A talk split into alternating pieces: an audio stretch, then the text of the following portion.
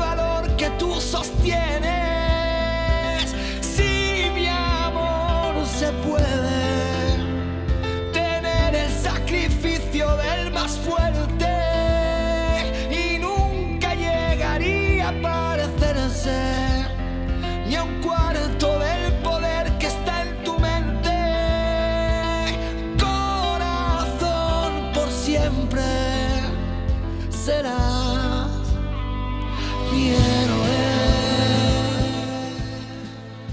Buenas tardes, ¿qué tal? ¿Cómo estás ahí al otro lado del transistor? Una semana más aquí en 99.9 Valencia Radio. mi. De héroes habla la canción y héroes es lo que, por desgracia, porque esto deberíamos de verlo todos los días eh, de manera gratuita y sin necesidad de que haya una tragedia de por medio, pero es cierto que cuando surgen cosas como la que nos inundó el pasado jueves, de pronto descubrimos que la sociedad está compuesta y llena de héroes, pero no solamente los héroes eh, que todos vimos eh, además con un trabajo excepcional que yo tuve la digo desgracia porque no me gusta trabajar en esas condiciones ni contando ni relatando lo que estaba viendo el pasado jueves por estas horas. Pero todos vimos bomberos y fuerzas de seguridad del estado policías eh, eh, sanitarios eh, bueno vimos un montón de personas que fueron héroes como dice la canción pero no solo como digo ellos, también vimos ciudadanos eh, que rápidamente eh, arrimaron hombros, eh, desbordamos, desbordaron de, de- de ayudas, de generosidad, de solidar- solidaridad eh, para esos ciudadanos, esos convecinos nuestros que en ese preciso instante habían perdido todo lo que materialmente tenían. Algunos de ellos incluso habían perdido lo más importante que es la vida. Y nos dimos cuenta todos de que a veces, por desgracia, y aquí en este programa muchas veces nos detenemos en eso, las noticias del día a día, estas chuscas que muchas veces vemos en los periódicos, eh, sobre todo mm, la mayoría de las veces protagonizadas por políticos eh, y por gente que, que hace las cosas mm, al revés de cómo deberían, hacen que nos demos cuenta, o no nos demos cuenta, perdón, de que, insisto, la sociedad está compuesta y en un número muy elevado por héroes. Aunque a veces, como digo, las noticias nos impiden verlos. Eh, por desgracia, muchas veces tenemos que, pues eso, verlos en, la, en este tipo de noticias como las que decíamos el otro día. Por cierto, muchas gracias a, a mi compañero Arturo. Aprovecho aquí públicamente para decirlo porque hizo una labor que de verdad no, no, no podemos imaginar. O sea, estar allí eh, en el momento, en el preciso instante en el que estaban sucediendo las cosas, fue algo fortuito, le pilló por allí por, por cuestiones laborales y el trabajo que hizo fue excepcional. Yo de verdad que se lo agradeceré siempre porque para mí que era algo novedoso eh, enfrentarme al micrófono con una situación como esa, pues me lo hizo mucho más fácil, así que muchas gracias. Como gracias, aprovecho desde aquí, desde este micrófono, para dar, como ya he dicho, a todos esos héroes eh, anónimos, y no a veces tan a veces no son anónimos a veces se, les, se, les, ve eh, que como digo pues a veces por desgracia pasan inadvertidos por las noticias chuscas, insisto, que por desgracia muchas. Pero bueno, no es el día para hablar de ellos. Em, hoy tenemos un programa muy interesante porque vamos a hablar, bueno, un poco en relación con esto, hablaremos con una, con Leticia Martín Enjuto, psicóloga general sanitaria y psicóloga forense que bueno, me abordaba ella por redes sociales y me comentaba eh, el interés de hablar sobre el día después, es decir, todo esto que ha sucedido ha dejado un montón de víctimas eh, y es algo, bueno, pues especialmente eh, vistoso o mediático, pero ¿qué va a pasar cuando las cámaras se retiren de la zona? ¿Qué va a pasar cuando dejen de ser noticia? Bueno, pues vamos a hablarlo con ella. Creo que es muy interesante eh, lo, que, lo que nos va a aportar o la mirada que nos va a aportar. Además, también tenemos aquí en el estudio a Laura de la Resurrección. Porque tú vienes a hablar de una experiencia personal que la has convertido en un libro para uso y, bueno y utilidad para muchos que seguramente en algún momento se pueden ver eh, en esa misma situación. Nos cuentas o nos eh, traes el libro Marcas en Marcas mi... en mi piel. Muy bien. ¿Qué habla de?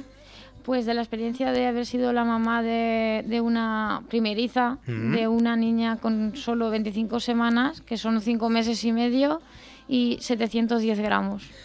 Cuidado con eso, ¿eh? ahí hay mucho que hablar, así que luego hablaremos contigo un ratito, nos contarás un poco esa experiencia y además animaremos a todos los que estén interesados a buscar y encontrar y comprar el libro en el que lo relatas. Y hablando de libros, como no podía ser de otra manera, tenemos a nuestro escritor de cabecera, Francisco López Porcal, que venía con el pasillo que parecía, vamos, corriendo como una exhalación. Buenas tardes. Sí, precisamente estaba, lo que has empezado a comentar venía un poco en relación a que llegaba un poco tarde porque Maestro Rodrigo ah. sigue, sigue cortado. Sí, sí, sí. Y entonces em, todo el tráfico discurre por, por Pío XII mm. y venía con una circulación muy densa, ¿no? y pese a haber salido con tiempo de casa, pues se ha notado que no llego, que no llego, que no llego, pero vamos, por fin he podido llegar. Así es. La verdad que sí. Eh, yo mm, quiero, antes de seguir empezando, o sea, de empezar el programa, quiero que se quede bien clara esa, esa frase, ¿no? Lo que hemos dicho, que la sociedad está llena de héroes. Por cierto, hablando de héroes, y además me viene al, viene al cuento porque eh, bueno, yo estuve el viernes como eh, en la zona de prensa, pues estuvimos allí trabajando un poco pues para eso, pues para mm, dar las noticias de lo que iba sucediendo. Vino Pedro Sánchez, eh, fueron todos los políticos, en fin, hubo mucho trasiego por allí. Y, hubo alguien que mm, a mí me llamó la atención, luego lo comentaba además en, casa, y es que hay un Mercadona en la, en la zona y ese Mercadona está justo donde, bueno, enfrente del edificio y está todo acordonado, no se puede entrar, pero está abierto. Estaba abierto, por supuesto, para todos los eh, que estaban allí en ese momento, eh, bomberos y demás que estaban trabajando. Eh, y el propio Juan Roch, que estaba allí presente en la zona, a las 12 o por ahí vino un policía y nos dijo a los periodistas, Mercadona os ha preparado un bueno algo de comida, tenéis los baños a vuestra disposición, es decir, podéis pasar y oye, pues pudimos comer allí después de estar toda la mañana currando y entrar al baño, lo cual se agradeció.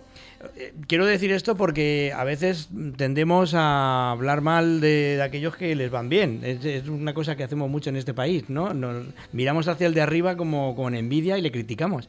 Pero Mercadona, mm, salía la noticia hace poquito, supera las 100.000 personas en plantilla, entre contratos fijos y de calidad. Eh, en fin, mm, hace muchas cosas por la ciudadanía, da mucho trabajo. Habrá quien diga, también hace cosas mal, seguramente, nadie es perfecto. Pero en un día como este pasado viernes, ahí estaba con Mercadona abierto y oye, yo pude almorzar. y además, y además me consta porque tengo mucha familia trabajando en Mercadona, le da muchos puestos de trabajo a muchas personas. Con lo cual creo que también fue parte de alguna manera de estos héroes con los que empezamos. Dicho esto, Vamos a ver qué tiempo va a hacer mañana.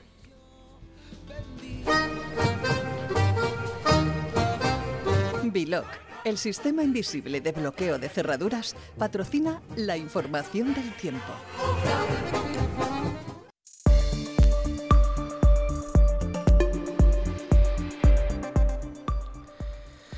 Bueno, pues seguimos.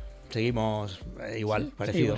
Seguimos igual. ¿para qué vamos a engañar? Yo podía haber dicho, podía haber grabado esto hace tres meses y haberlo puesto directamente como una cuña, porque las temperaturas ahí están, 20 de máximas para mañana, mínimas de 7, por suerte no hace aire, aire que en parte tuvo mucho que ver con lo que ha pasado la pasada semana, así que bueno, vamos a quedarnos con eso, no hace aire mañana, pero sigue haciendo una temperatura muy extraña para el tiempo en el que estamos. Ahora sí, empezamos con la tramoya. Recuerda nuestro número de WhatsApp 693 460 489.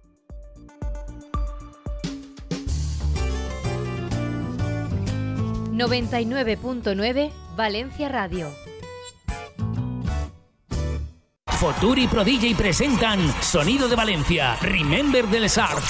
Sábado 2 de marzo de 2024. Ciudad de las Artes y las Ciencias. Apertura e inicio de puertas 16 horas. Entradas anticipadas ya a la venta en www.sonidodevalencia.com. Convierte tu hogar en un fortín inexpugnable. ¿Cómo? Con B-Lock, el bloqueador inteligente de cerraduras. B-Lock, sin cambiar la puerta ni la cerradura. Nadie entrará. B-Lock es la solución definitiva. Llama al 963-963-963 y convierte tu hogar en un fortín particular. 963-963-963 o entra en bloqueo.es. B-Lock, único sistema que te protege contra ladrones y ocupas. Sus problemas de visión o audición resueltos en Alos Ópticos. Visítenos y se convencerá.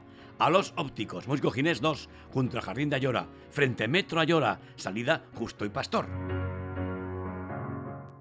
Pots començar les falles amb la planta o començar-les molt abans, com un autèntic faller, amb el Conciertazo Amstel. Viu les falles amb la música de De Pedro, Eliella, Inmir, Cebrián i León Benavente el pròxim 8 de març als Jardins de Vivers. Descobrís com aconseguir la teua entrada en planazosams.com. Amstel recomana el consum responsable. La Tramoya, con Rubén Muñoz. 99.9 Valencia Radio.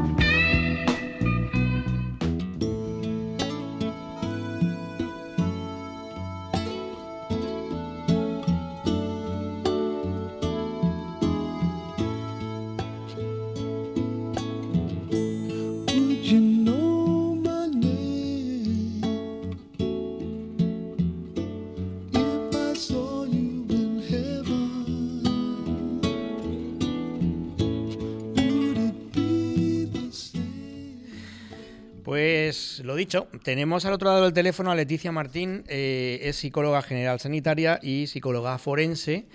Eh, ¿Qué tal? Rubén, encantada. Muchas gracias por oye, permitirme participar en tu programa. Nada, gracias a ti porque la propuesta es tuya, hay que decirlo. me, abordaste tú por, por, redes sociales, por LinkedIn creo, si no recuerdo, y me lo propusiste y me parece muy interesante porque, claro, lo que ha sucedido aquí en Valencia esta pasada semana eh, es algo excepcionalmente mediático. Es decir, es una tragedia, por supuesto, como muchas hay, pero esta tiene la peculiaridad de que por, por la envergadura de la misma es especialmente mediática. Eh, y claro, ahora todos estamos pendientes, eh, los focos están puestos sobre ellos, eh, los políticos están rápidamente actuando y demás y dándole todo lo que, en su mano esté. en fin, todo el mundo está pendiente. Pero la pregunta que a mí me surge es qué pasa cuando los focos ya no alumbren hacia allá, es decir, cuando dentro de unos días ya no sean noticia. ¿Qué, va a suceder? ¿Qué, impacto van a tener? Y bueno, con esa idea un poco surgió lo de que eh, intervinieses en el programa. Así que la primera pregunta que te planteo es esa. En primer lugar, ¿qué impacto ha podido surgir mentalmente ¿no? dentro de, estas personas que han, padecido esta desgracia? Bueno, pues un poquito como comentaba, sí que es cierto que, en estos primeros momentos está el foco puesto, ¿no? Tal y como tú comentas, y tiene muchos pros. Hay una conciencia colectiva, hay un apoyo, tal y como tú has comentado, hay una movilización, realmente se ve, ¿no? La solidaridad de Valencia, de todos, también hay una fuente, ¿no? De, recursos en prevención, en concienciación, pero muy buena la pregunta, ¿no? ¿Qué, qué pasa después? Bueno, a mi juicio lo que sucede es un miedo atroz, ¿sí? Un miedo atroz a ser olvidados, a sentir que, ese foco de algún modo se vaya desvaneciendo y genere esa incertidumbre.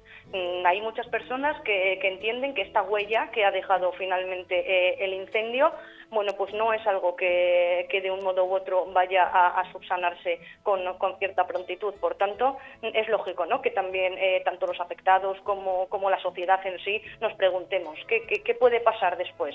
Bueno, pues hay un sentimiento de incertidumbre, lo que decimos, eh, ese miedo a que, a que quede en el olvido y que estos dispositivos, esta solidaridad y esta movilización, al fin y al cabo, eh, de, la sociedad, bueno, cese, ¿no? De ahí, bueno, muy importante el, el papel de los medios de comunicación, de las instituciones, de la sociedad en sí, por no solo tenerles presente detrás de la pantalla o como es en este caso por mediación de la radio, sino, sino bueno, comentarlo, eh, mm, estar un poquito pendiente para, para que no perciban al final que, el tiempo pasa y, y, no, se, no se les dé la atención pertinente.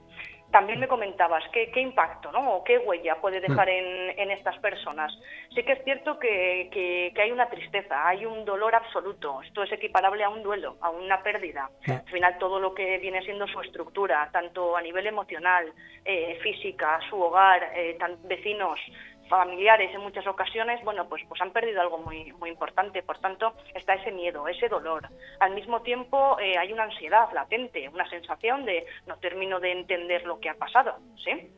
Le acompaña una frustración una sensación de decir, bueno, ¿hasta qué punto yo eh, eh, merecía mm, eh, ser, salvado? ¿no? Todos conoceremos quizá o hemos oído en algún momento dado el, síndrome de, del Salvador, esa persona que, que, se, que se cuestiona, venga, ¿hasta, hasta qué punto? no Yo, yo me lo merecía, mi, mi, quizá mi vecino no, ¿qué, qué pasa? no Esa sensación de culpa, en ocasiones también de, desesperanza, ¿no? De, de, no, de, no de no terminar de entender esa confusión hasta dónde puede, puede llegar y quizás si está problema como comento, esta tristeza, este miedo latente, esta frustración, el sentido de culpa, en ocasiones de, vergüenza, puede que, en frecuencia, en intensidad y en duración mm, se extralimite y, por tanto, incida en la vida de, de estas personas. Y quizá pueda terminar en, un estrés postraumático, que no deja de ser al final ¿no? un, un, trastorno de ansiógeno, de, ansiedad, que, que, nos lleva a, bueno, pues a esa amenaza constante, a esa sensación ¿sí?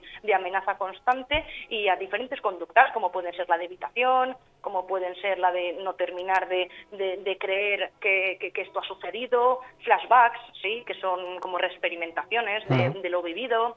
Por tanto, bueno, es un tema complejo, pero, pero a rasgos generales eh, las reacciones eh, suelen ser estas, y sobre todo prevenir un poco que, que ese trastorno de estrés postraumático finalmente tenga lugar. Claro, eh, me llama la atención porque, por ejemplo, una de las, uno de los eh, eh, intervenciones de un vecino, además creo que fue el, al día siguiente, creo que lo vi en televisión, precisamente decía, yo lo que os pediría es que no nos olvidéis, ¿no? que eso es algo que a veces muy, muy recurrentemente en tragedias y en accidentes mediáticos se suele decir.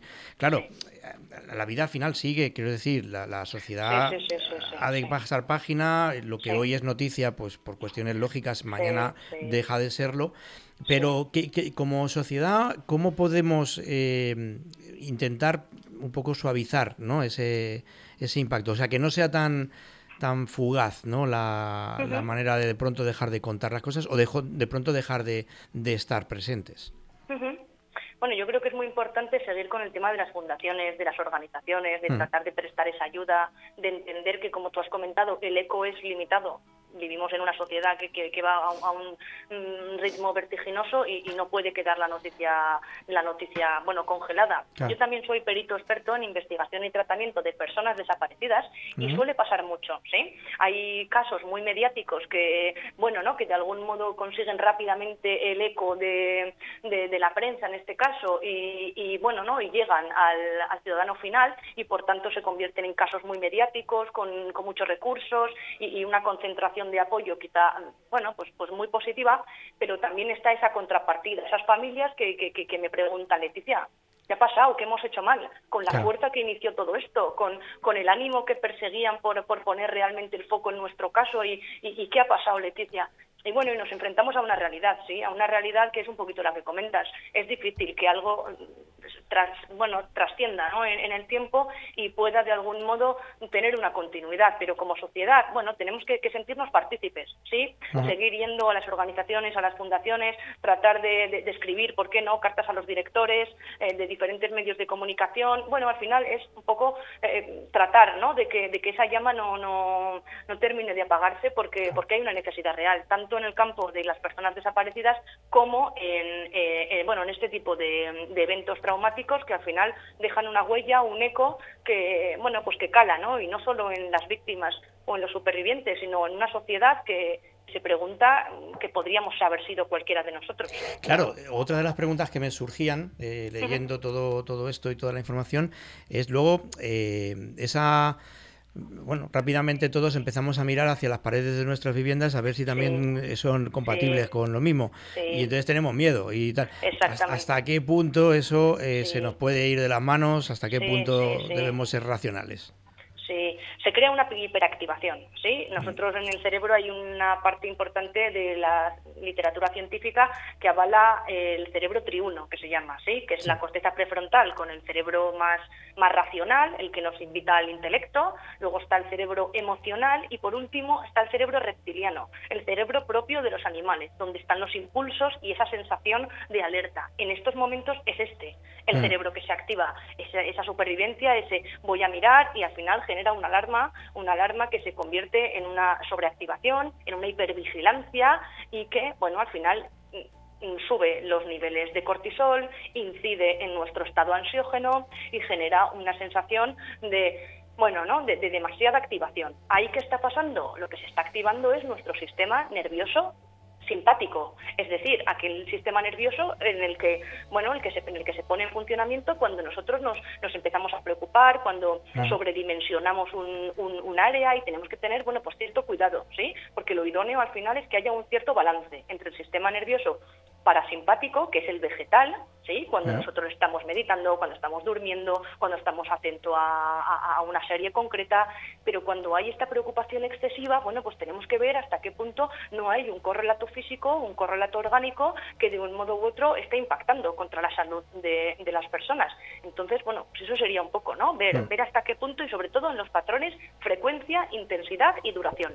Yo siempre digo que una problemática se traslada a problemática real cuando cumple este patrón FIT, frecuencia, intensidad y duración. Entonces, ir midiéndonos. Bueno, es lógico estar en, unos niveles de alarma porque, bueno, pues porque ha pasado en el edificio contiguo, porque ha pasado en mi ciudad, porque ha... Bien, pero, pero bueno, tenemos que tratar de, que haya un cierto equilibrio, ¿sí? Ah. En, estos dos, eh, en estos dos sistemas nerviosos para que, bueno, el impacto no sea finalmente real. Porque otro punto importante es que nuestro cerebro no es capaz de diferenciar si aquello que nos está preocupando tiene un calado real y está pasando realmente o es producto de nuestra imaginación. Entonces, finalmente, lo que sucede es que, que, el impacto que tiene a nivel físico es el mismo. Entonces, bueno, hay que tener cuidado, las cosas como son. Sí, no, no, a ver, yo que soy de tendencia, de tendencia hipocondríaca, eh, tengo que controlar eso especialmente, pero sí, es cierto ¿no? que de pronto entramos en alerta y en alarma y a veces hay que poner los pies en el suelo y decir, bueno, a ver, eh, lo que ha pasado es una desgracia, pero no tiene por qué ser ahora todos los días. Eh, hay otra otro debate que creo que además, yo creo que está, sobre todo desde hoy, que es el primer día laboral de nuevo en la calle, que es, y más ahora teniendo en cuenta las fechas, vienen fallas. Y hay quien está pensando, bueno, pues a lo mejor no sería bueno o sería lógico que las fallas eh, empezaran y porque, oye, estamos de alguna manera de luto y tal. Por supuesto. Pero alguien podría pensar, bueno, la vida ha de seguir e incluso para los afectados, lo mejor es que pasen página, es decir, que poco a poco se vayan adaptando a la, normalidad de nuevo y tal. Mm, eh, no sé si ahí tienes una respuesta a esa pregunta, pero eh, ¿cuál crees que sería la, manera de proceder adecuada? Bueno, yo considero que, como tú has dicho, la vida ha de continuar, ¿sí? Sí que es verdad que, sería positivo que en todo momento haríamos eh, pequeños guiños, ¿sí? Pequeños grandes guiños, ¿sí? Que no hubiera un día que en, ningún discurso pasara por alto eh, la mención, que, incluso se, individualizara, ¿sí? Y se personalizara en, qué personas, en qué familias, con qué circunstancias, incluso que se llevaran a cabo eventos concretos para, para bueno, pues tanto para recogidas y que pudieran eh, aportar a las familias como, como para conmemorar al final, ¿no? Tantas, bueno, pues tantas familias que, pues, pues bueno, que antes de ayer compartíamos el mismo supermercado, ¿sí? Ahora bien, sí que es cierto que, eh, bueno, pues que, desgraciadamente la vida tiene que, seguir hacia adelante y, bueno, y que se necesita también poder darles un halo, un, cierto halo de, normalidad, que podamos generar iniciativas que remen a favor de un mayor foco, perfecto, perfecto, perfecto que haya días concretos que quizá algún evento eh, pueda, eh, bueno, pues no terminar de celebrarse por, bien, bien, bien, pero quizás sí que, que, bueno, ¿no? Que, hay tantas y tantas eh, familias y, tantas fallas y, bueno, ¿no? De, ese amor, ¿no? Que realmente hay por, por bueno, pues esta festividad que, que bueno, no, no sé si sería positivo del todo que, bueno, que, que se suspendiera las cosas como son. Leticia, me ha encantado hablar contigo. Eh, ha sido un placer. Me parece, además, creo que es siempre la visión de un experto en el cerebro, que es eso que nos maneja y que no sabemos manejar, eh, es interesante, ¿no? Que, podamos hablar. Así que yo te invito a que, además, creo que vives por aquí, por Valencia. Hoy no has podido estar físicamente y hemos tenido que hacer la conexión por teléfono, pero oye, estás, por supuesto, invitada a visitarnos cualquier día que, lo quieras, lo requieras o que quieras aquí a la emisora. Y oye, seguro que podemos hablar libre y tendido sobre otros temas. ¿Eh? Desde luego, Rubén, ha sido un placer. Un saludo para ti y para todos tus oyentes. Me consta que tienes un programa excepcional y, bueno, lo dicho, que espero y deseo que volvamos a poder coincidir de nuevo. Seguro, estamos en contacto. Muchísimas gracias, Leticia. un abrazo. a ti. Adiós, adiós, adiós.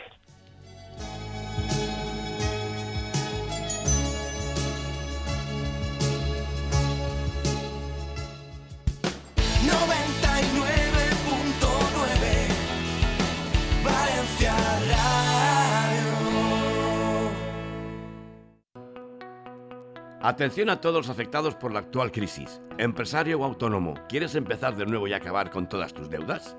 Ley de segunda oportunidad has sufrido cortes de luz, agua o gas, solicitamos que te repongan esos suministros. Ah, y también te reunificamos y refinanciamos todas tus deudas. Y ya sabes, te revisamos gratuitamente tu hipoteca y reclamamos lo que el banco te ha cobrado de más por cláusulas abusivas, gastos, hipoteca, triodos, banque, etc. Llama a Jaime Navarro Abogados. Llama ya a Jaime Navarro Abogados. Teléfonos 646 227493. Repito, 646 227493. Así recuperarás siempre lo que es tuyo.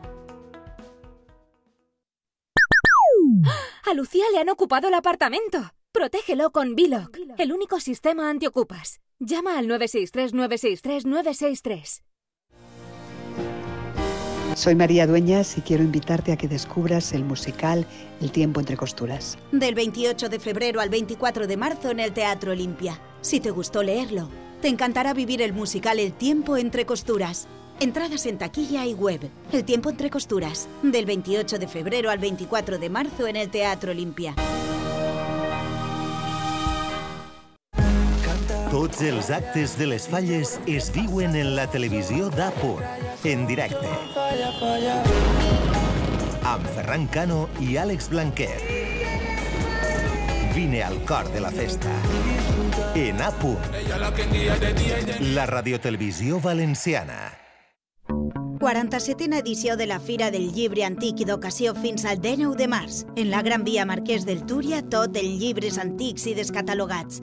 D'ocasió, còmics, col·leccionisme, 29 llibreries especialitzades. València se submergís en un mar de llibres fins al 19 de març. 47a edició de la Fira del Llibre Antic i d'Ocasió. Col·laboren Ajuntament de València, Generalitat Valenciana. Organitza el Gremi de Llibres de l'ANCE de la Comunitat Valenciana.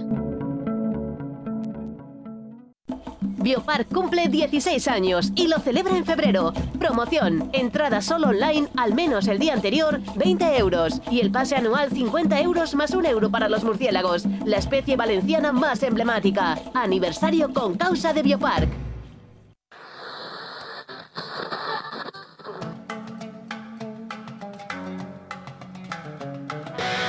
La Tramoya. Te vamos a contar Valencia como nadie te la cuenta. Con Rubén Muñoz.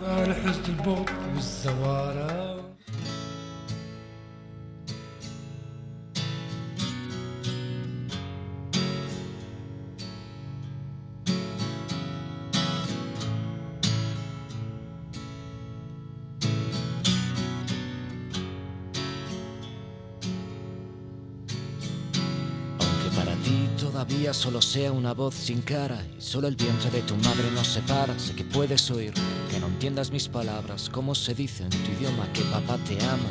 Aún no te he visto y creo en ti, fui agnóstico hasta que vi tu patata latir y desde ahí solo sigo tu metrónomo y tus BPM, perdón, tus besos por mil. Puede que soy loco, pero un loco por derecho. Tengo un corazón que no me cabe en el pecho, por eso se lo di a tu madre. Dile que te dé un poco, no ese es el otro, es donde pone por ti no estoy roto, ¿vale? Quiero que lleves la voz cantante, que sea el corista que dejes sin habla. Cuando cantes mi canción que se me caiga la baba, la del estribillo pegadizo, la que dice papá. Quiero verte sonreír,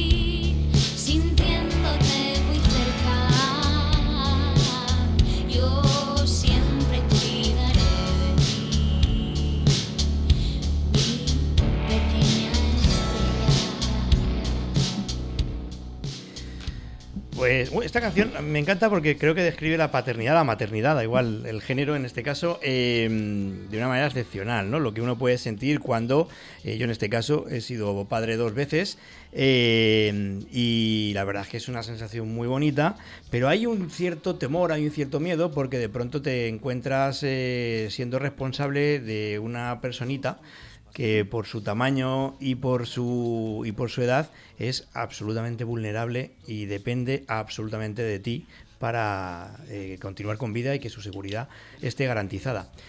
Esto en circunstancias normales. Exacto. Pero cuando además le ponemos un pero, en este caso, cuando hablamos de una recién nacida, en este caso concreto, que hay eh, cinco Sí. meses, cinco meses Cinco- y medio, Cinco meses y medio y 710 gramos de peso. Pues todo esto que acabo de describir se multiplica por 27 y entonces es cuando viene la experiencia tuya en este caso, autora del libro Marcas en mi piel, eh, que bueno, es todo un periplo, algo me has estado comentando. Ya te decía que yo tengo un caso familiar no tan extremo, eh, pero también hablamos de siete meses de, nacimiento. Claro, cuéntanos, ¿qué, qué- qué es- qué- has vivido? Fu. Pues a ver, cuando tú te quedas, te quedas embarazada y vas a ser madre, estás súper emocionada, eso, pues eso por primera. A mí me costó mucho quedarme embarazada de mi hija y, y nada, estuve va- prácticamente todo el embarazo acostada. Ujú. En- con- ¿En embarazo de riesgo quizá? Embarazado de riesgo, con náuseas, vómitos, sangrados. Hasta que un día me levanté al baño y, y tiré a las 20, 21 semanas lo que es el tapón mucoso, que es cuando te estás poniendo de, de parto. Nada, eh, me fui al hospital y me dijeron que era un flujo de embarazo, que andara por el pasillo hasta que consiguiera tirar todo el flujo y que a partir de ahí ya me verían. Me tuvieron dos horas sentada en el pasillo y cuando me vieron estaba dilatada de 6 centímetros. Total. O sea, yo cuando salí de allí, eh, la cara del ginecólogo era blanca como la pared. Blanca como la pared porque, claro, era nada. En aquel entonces pesaría, yo creo que 100, 200 gramos, como mucho. Claro, 20 semanas es cuando te, da- te dicen el sexo. Exacto, exacto. Entonces, nada, eh, me quedé ingresada hasta la semana 25 en la cama, en las piernas absolutamente inclinadas hacia arriba. Me tenían que venir a duchar, me Sí, tenían que ajá. poner la cuña para todo, hasta que me hicieron la prueba del azúcar y la niña empezó pues patada para aquí, patada para allá, patada... A todo esto me hicieron un cerclaje que, lo digo aquí, no me lo hicieron bien hecho porque no querían arriesgarse. Y tardaron en hacérmelo eh, 48 horas para ver si se evitaban hacer ese cerclaje de riesgo porque se veían que era un aborto. Entonces cuando entró el médico dijo, te hemos empujando la, la bolsa con una sonda, pero solo llevas un punto cuando el útero tendría que estar todo bien cosido. Total. apreté el botón ese varias veces y, me- y cuando ya me vieron ahí en el hospital de Alcira, me dijeron, te vamos a mandar en SAMU a la fe, porque estás de, estás de parto. Todo esto me pasó en la semana 24 más 5 días. Entré a quirófano, entré con una infección en la sangre, eh, una anemia brutal y decidieron ponerme los goteros estos de 48 horas para parar el parto para llegar al día de la semana que cumplía 25. Sí, sí, no, o sea, ganando minutos, ya ni días, ¿no? Na- minutos. nada, minutos. Empezaron a darme de comer para que engordara la niña y, eh, y nada. O sea, me llevaron a la habitación, estuve con los goteros. Cuando se pararon los goteros, evidentemente, tiré el cerclaje. Lo tengo en la foto, en, en las redes. Cesárea de urgencia y sí que es verdad que vinieron los médicos corriendo. Era una cesárea en que peligraba la vida de la niña y la mía. No, claro, claro. Entonces, nada, yo siempre lo digo, mi madre se enteró hace poco en una entrevista también que me dieron a elegir entre la vida de mi hija o la mía.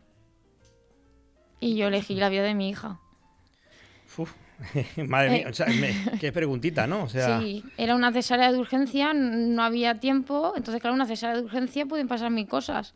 No, no, claro, tienes claro. que firmar un papel, tienes que, que- o sea, tienes que elegir. sí, en caso de, En de caso tener de- que elegir, eh, vale, claro, vale, yo no podría vivir sabiendo que me he puesto por encima de, de mi hija. Yo creo que es, es ese tipo de cuestiones que uno, yo personalmente desde mi posición no me atrevo a juzgar, o sea, bajo ningún concepto, porque efectivamente creo que hay que estar ahí en ese momento para poder saber qué pasa por tu mente. Sí, yo por eso nada decidí escribir este libro porque mi hija nada estuvo a punto de morirse un par de veces. De hecho, una de tantas nos dijo el Hospital de la Fe que neonatología que llamáramos a los familiares que venían a despedirse.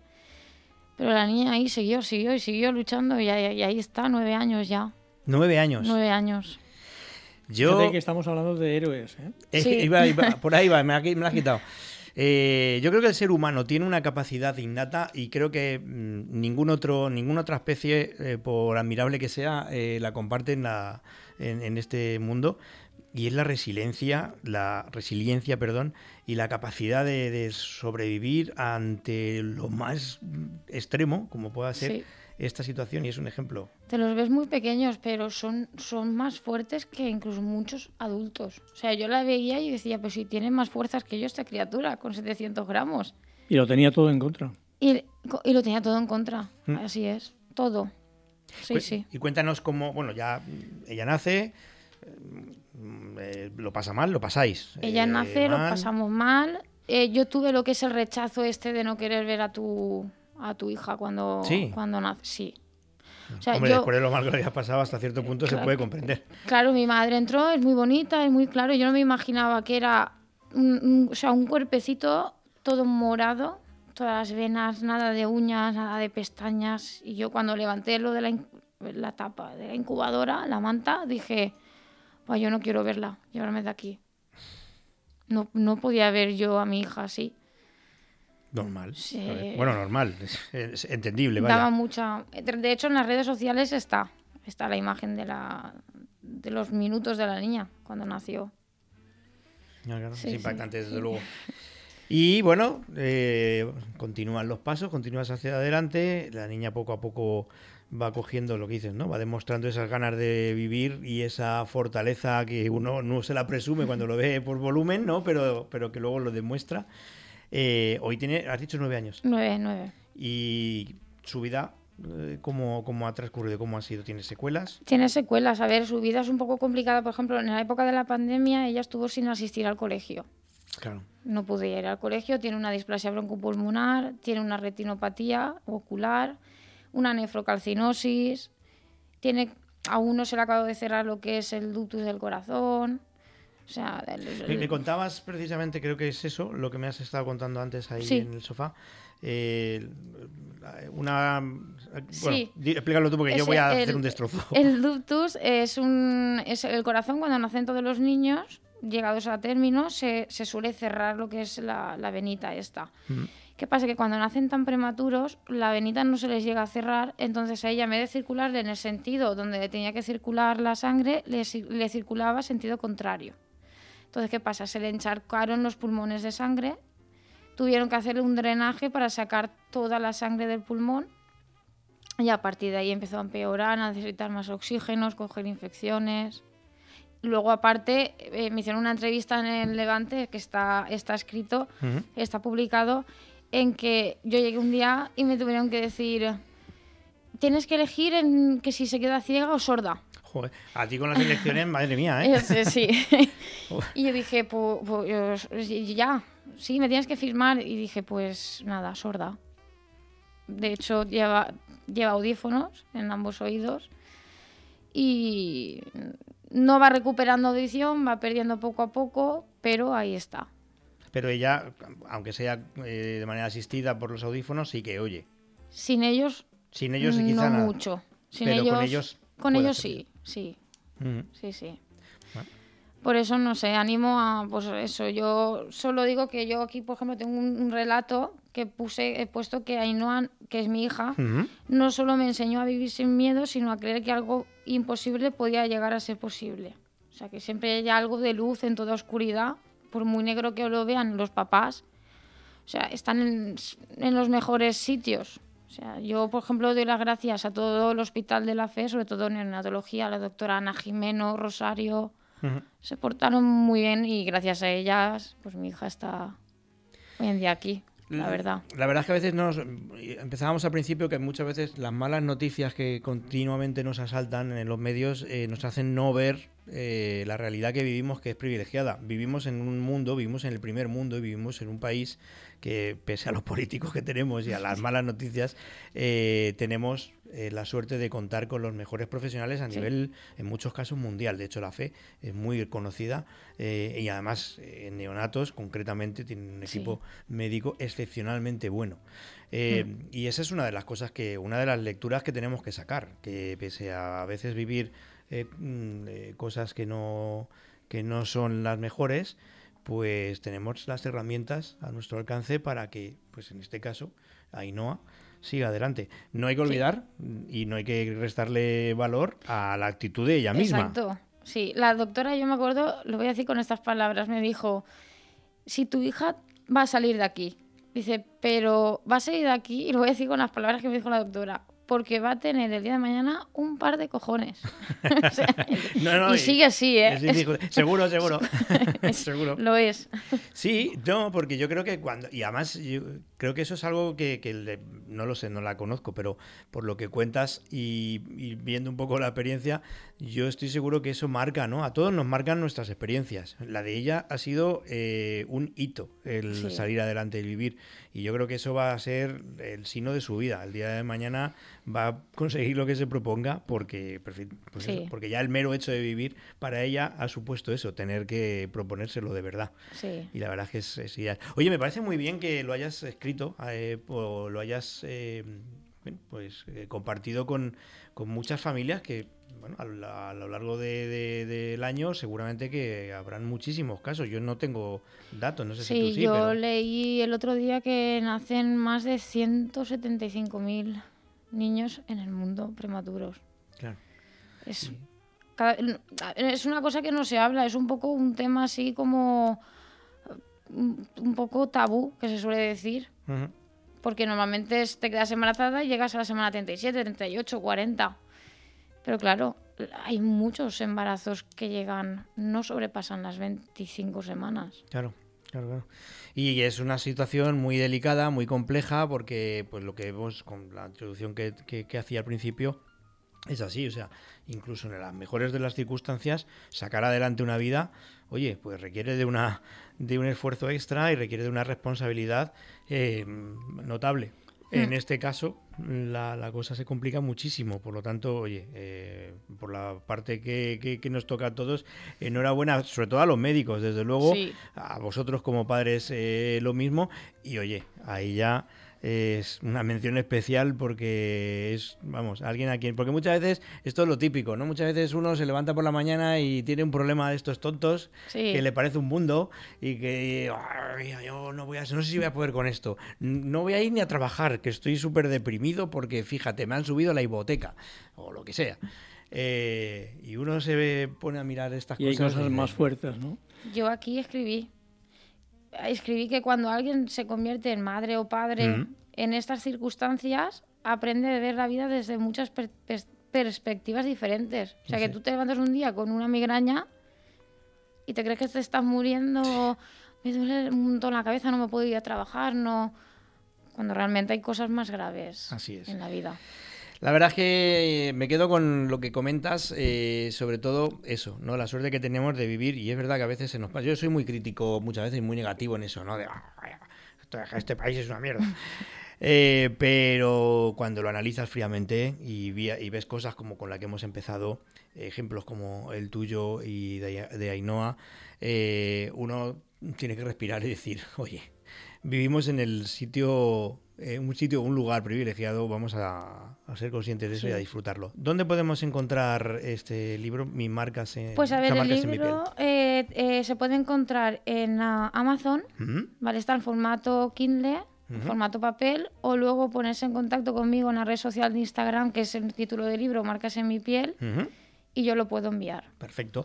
Además, ahora entraremos en redes sociales y lo pondremos también. Luego también por cada compra que hagan de- del libro, sea formato Kindle o formato, sea donde lo adquieran, yo envío eh, un regalo que es el libro para que muchos papás que lo he editado yo Ujú. puedan contarlo a sus hijos más mayores el porqué de su hermano está Ah. ingresado en una UCI. Es un libro Qué bueno. para niños con viñetas infantiles. Muy bien. Pero tú no eres escritora como profesión ni nada, sencillamente. eh, No, solo que escribo, escribí el libro de la nena y luego dije, bueno, hay muchas familias que tienen a sus hijos de seis años en casa y no entienden esas- esos nenes porque sus padres están todo el día en un hospital. Envié, Yo viví eso, algún día lo contaré. Pues entonces yo lo escribí y, y lo edité para que sus padres le enseñen las fotografías a sus hijos para que puedan explicarle dónde está su hermano. Muy interesante. Además, te digo que eso en concreto me toca de bastante cerca. Eh, muchas gracias. Eh, Gracias vamos a la sección. Vamos a, vamos a echarnos un cafecito y abrir un libro.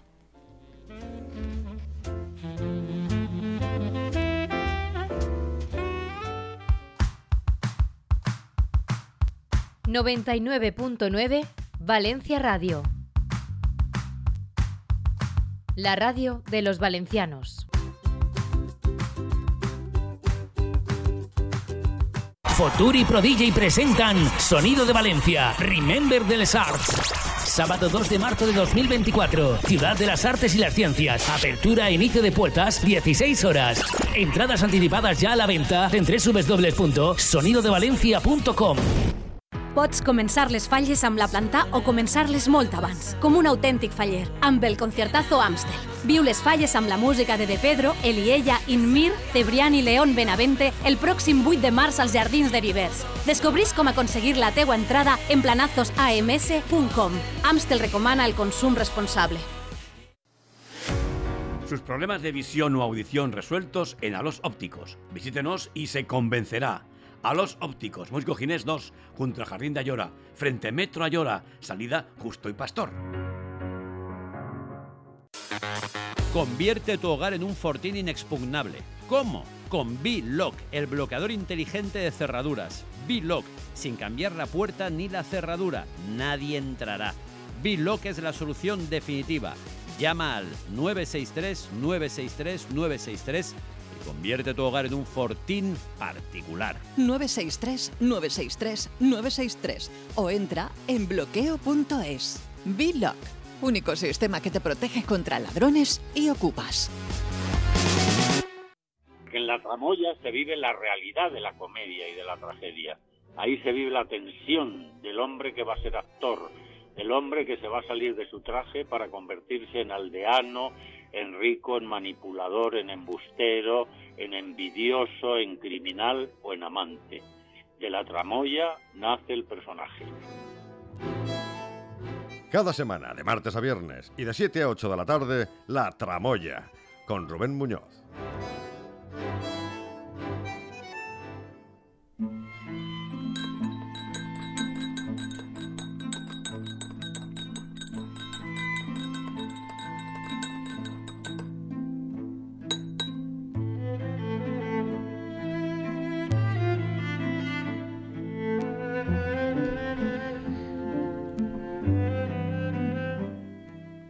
Pues ya nos estamos echando el cafecito ese que también sienta a estas horas de la tarde. Y cuéntanos, ¿qué nos has preparado hoy? Bueno, pues eh, mira, eh, hoy es 27 de febrero, ¿no? Sí, para todo el día. Mañana, 28 de febrero, hace 20 años que falleció eh, Carmen Laforet. Y vamos a hablar de, de literatura en mayúscula porque Carmen Laforet, pues eh, a pesar de, de las novelas que publicó, eh, que fueron varias, ¿no? Eh, los títulos, digamos, un poco se han olvidado, pero sin embargo siempre queda la novela Nada. Había ahí un chiste que Nada. caía solo. Cuando te he dicho que no se tenías preparado y tenías que haber dicho nada. Nada, y hubieras nada. quedado muy bien. Nada. Sin embargo, fíjate, eh, estábamos hablando de, de héroes, ¿no? Mm. Y seguimos hablando de héroes porque eh, una chica de 23 años gana el primer premio Nadal en 1944. Eh, una mujer. Mm. Eh, en aquel momento, pues, eh, la valentía ¿no? de, de presentarse al, al premio y, mm, digamos, pues tener que competir en ese, en ese mundo literario con personajes como Carmen de Icaza o Concha Espina, con, y el arquetipo, digamos, femenino de Pilar Primo de Rivera, que en aquella época, pues, eh, pues tenía pues esa eh, ese diseño de, digamos, de, de la mujer, mm, de la sección femenina, ¿no? que para nada se parecía a, digamos, al, a- a- al, al- al prototipo, digamos, de mujer que encarnaba Carmen Laforet, ¿no? Eh, entonces, claro, mm, digamos que es valentía en aquel momento porque de alguna manera nos revivió con su novela Nada un periodo pues eh, oscuro, un periodo de, de gran ruina económica y moral que fue la posguerra en Barcelona. Y está narrado de una forma eh, muy peculiar, muy literaria. De hecho, el, el título Nada eh, viene de un poema de Juan Ramón Jiménez, que se llama Nada. No sé si aquí dije en alguna ocasión que muchos de los libros, los títulos, eh, son títulos de poesía. No. Recuerdo que hablé aquí de Y Scott no me- Fitzgerald y y, no Suaves la noche, Sí. que el título es de un, poem- de un poema también, ¿no? Eh, entonces, mm, es curioso, ¿no? El, el, mm, el poema de, de Juan Ramón Jiménez, porque viene a, a- a, digamos, a descifrar el vacío que eh, mm, la propia autora descubrió en, en su estancia en Barcelona, en la calle Aribau de Barcelona, esa, ese desgarro de, de- de la Barcelona de posguerra. Y está narrado desde un punto de vista mm, personal. Eh, antes eh, hemos hablado, bueno, en otros programas hemos hablado del, del flaner que va por la ciudad, como tantas veces hemos dicho, de, Valencia, bambando, ¿no? fijándonos en las cosas que tiene esta ciudad, el Turia, eh, bueno, viendo pues lo- aquellos elementos urbanos que eh, nos llaman la atención en un paseo sosegado, bambando, como tú dices, ¿no? Pues ella, eh, digamos, en su novela Nada, va reflejando esa impresión que le da ese paseo, esa percepción de una ciudad y lo hace a través de, de cómo ella la ve. Y, y, desde luego mm, hay pasajes, eh, desde luego, que no se parecen en nada a una guía turística. Eh, es muy fácil recurrir a, en un escritor cuando sitúa eh, la acción, el relato, en una determinada ciudad, mm, no contaminarse, digamos, de ese lenguaje de folleto turístico que, que estás leyendo y dices, caray, esto me suena a haberlo leído en algún otro momento. En la guía ¿no? Michelin. Claro. Entonces esto es muy peligroso para un escritor, ¿no? No, no caer en ese aspecto. Y ella, eh, a través, digamos, de, de, de su, de su buen hacer ¿no? literario, nos describe una ciudad que ella percibe. Y la, y la- y la- y lo- y la percibe a través de esa sensibilidad de ruidos, de sonidos, de, de- tranvías, de olores, de, digamos, de colores de la propia ciudad de Barcelona en ese momento. Y que, y que claro, pues, pues eh, leer un, un atardecer hoy en los alrededores de la catedral, el lento caer de unas campanadas que hacían la ciudad más antigua, levanté los ojos al cielo, que se ponía de un color más suave y más azul, con las primeras estrellas, y me vino una impresión de belleza casi mística. Es una impresión muy poética que solamente lo puede hacer alguien muy particular.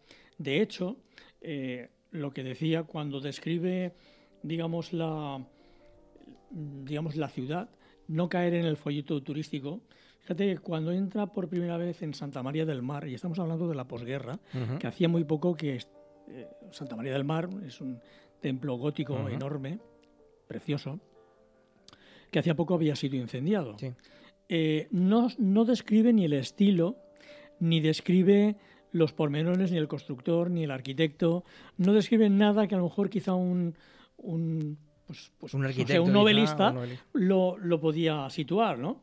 Dice que la nave resultaba grande y fresca y rezaban en ella unas cuantas beatas. Levanté los ojos y vi los vitrales rotos de las ventanas entre las piedras que habían ennegrecido en llamas. Esa desolación colmaba de poesía y espiritualizaba aún más el recinto. Yo recuerdo esa desolación, que es belleza también, cuando el 31 de enero se incendió el Liceo de Barcelona, que Montserrat Caballé dio un concierto ante tanta desolación y cantó aquello del can del, del Soseig, creo que era, Ujú. de Pau Casals. Y aquello era conmovedor ver cómo eh, dentro de la, des- de la desolación había también belleza, ¿no? La voz de Montserrat Caballé. Pues bueno, eh, Agustín Cerezales, que era su, su hijo, eh, dijo en cierta ocasión algo importante sobre su madre, ¿no? Desde luego que no se puede negar, decía, que dar en 1944 el primer premio Nadal a la novela de una desconocida escritora de 23 años, Carmen Laforet, fue un acto de valentía, de, fue una heroína en aquel momento, hablando de héroes. Como Podríamos estado haberla ha pasado a la semana que viene, que es el Día de la Mujer, el día 8 de marzo. Sí, Mira, fíjate. Efectivamente, eso es, una- es- es un adelanto, ¿no? Eh, fue un acto de valentía y los años han demostrado que también fue un acierto pleno, porque hoy en el siglo XXI la novela sigue teniendo un encanto especial para el lector y ha pasado a formar parte con todo mérito de la historia de la literatura española.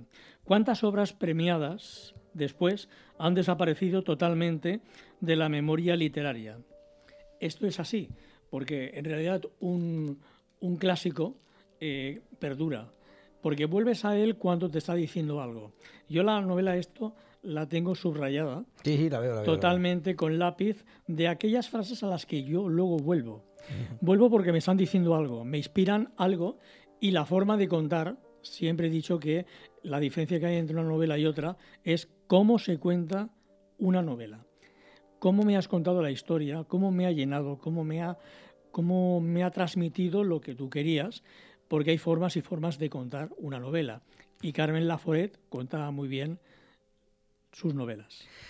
Pues yo espero haber eh, que, que los que aquí estamos presentes y Leticia que la hemos tenido al teléfono hayamos conseguido lo mismo, haber contado lo que te queríamos que contar aquí en la tramoya como de verdad queríamos contarlo. Espero que así sea. Muchas gracias, Muchas eh, gracias. Francisco. Muchas gracias. Muchas Un gracias, eh, Laura, Leticia también y a ti que estás al otro lado del transistor y a aquellos dos muchachos, Juan y Alex, hasta mañana a la misma hora aquí en tu casa, la de siempre, 99.9 Valencia Radio. Ale. Adiós.